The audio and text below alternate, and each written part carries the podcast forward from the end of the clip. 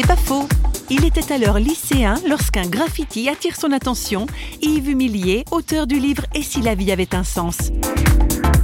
Il arrivait à l'époque, bon ça arrive hein, quand on est un peu moins intéressé par les cours, de faire des petits graffitis sur les tables. hein. Et puis j'ai vu quelqu'un qui a répondu avec euh, une certaine éloquence, je dois dire. Et je me suis mis à répondre. Et cette personne a encore répondu. Et il a fallu à peine quelques semaines pour que la table soit complètement repeinte avec des graffitis.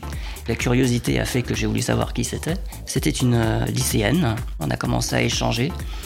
C'était une chrétienne, euh, partageait nos perceptions, nos convictions sur la vie, sur le sens de la vie, sur la mort, etc. Et elle, elle me parlait de sa foi. Et jamais je n'avais entendu un tel dialogue, un tel amour, une telle inspiration. Elle avait réponse à toutes les questions auxquelles je m'étais posé. Et je me suis dit, mais finalement, est-ce que c'est pas ce que tu as toujours cherché? C'est pas faux vous a été proposé par Parole.fm.